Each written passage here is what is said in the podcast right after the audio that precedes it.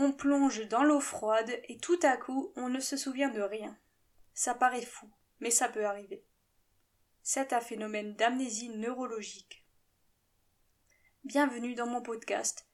Aujourd'hui on va parler de perte de mémoire. Bonne écoute. Un blackout. Je suis sûre que certains d'entre vous l'ont déjà vécu.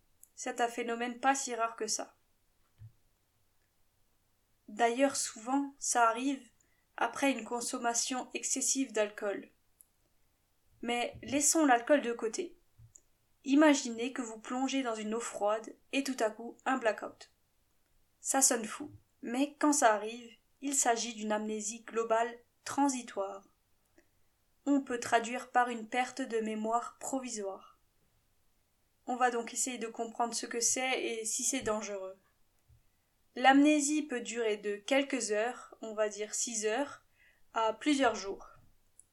C'est déjà arrivé que des personnes atteintes de cette amnésie s'enfilent cinq tasses de café car elles n'arrivent pas à se souvenir si elles en ont déjà bu aujourd'hui ou pas. Ces personnes reposent plusieurs fois les mêmes questions car elles oublient rapidement les réponses. Les questions peuvent être Où suis-je? Pourquoi je suis ici? Que se passe-t-il? Et lorsqu'on leur répond, ils recommencent depuis le début. Et ça peut durer jusqu'à trente ou quarante fois. Car pendant ce temps, la mémoire a complètement disparu. Ça ressemble à de la démence, mais ça n'a rien à voir du tout. Est-ce que cette amnésie globale transitoire arrive souvent? Ça arrive à entre trois et huit personnes sur cent mille par an, la plupart du temps, les personnes ont entre 50 et 70 ans. Évidemment, il n'y a pas toutes les personnes qui l'ont déjà vécu dans cette statistique. Car imaginons une personne vivant seule. Elle n'a personne autour d'elle qui pourrait se rendre compte de la situation de perte de mémoire. Qu'est-ce qu'on sait sur les déclencheurs de cette amnésie?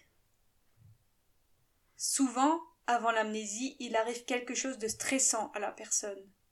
Ça peut aussi être une rencontre ou un mélange de plusieurs phénomènes, épuisant émotionnellement ou physiquement. Il peut s'agir de tout et n'importe quoi.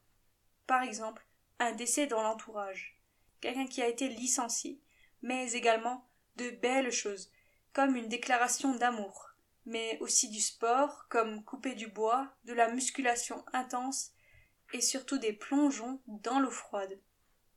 Il y a eu vingt cas d'affilée dans les années 60 sur la côte est des États-Unis où les vingt personnes avaient toutes plongé et nagé dans l'eau de mer froide juste avant. Comment lier le saut dans l'eau froide et la perte de mémoire? Des chercheurs pensent que c'est lié au stress. Le stress engendre des coupures dans des parties du cerveau comme lors d'un blackout juste avant un examen. Le stress coupe la mémoire. Ce qui est certain, c'est que l'hippocampe du cerveau joue un rôle. Par les hormones du stress, il y aurait comme une cascade dans le cerveau, qui empêche qu'assez d'oxygène arrive à l'hippocampe du cerveau, et ainsi il est dérangé dans sa fonction. L'amnésie globale transitoire doit être dramatique pour les personnes à qui ça arrive. On peut penser que ça va nous arriver à nouveau ou que ça peut devenir dangereux pour nous. Je peux vous rassurer, cette amnésie n'est pas dangereuse. Ça n'a rien à voir avec de la démence. Il ne faut pas avoir peur que ça arrive, même si ça arrive, ça ne dure que quelques heures. Donnons un exemple. Quand vous conduisez en voiture, ça vous est déjà arrivé de déconnecter, non? Comme si vous aviez activé l'autopilote. Ce n'est pas dangereux au final, on arrive toujours à destination. Sauf qu'on a oublié un passage de la conduite. En résumé, l'amnésie globale transitoire est un phénomène neurologique qui arrive après un stress. On ne connaît pas encore toutes les raisons qui poussent à ce phénomène, mais celui à qui ça arrive ne doit pas spécialement s'inquiéter. Merci de m'avoir écouté, à bientôt.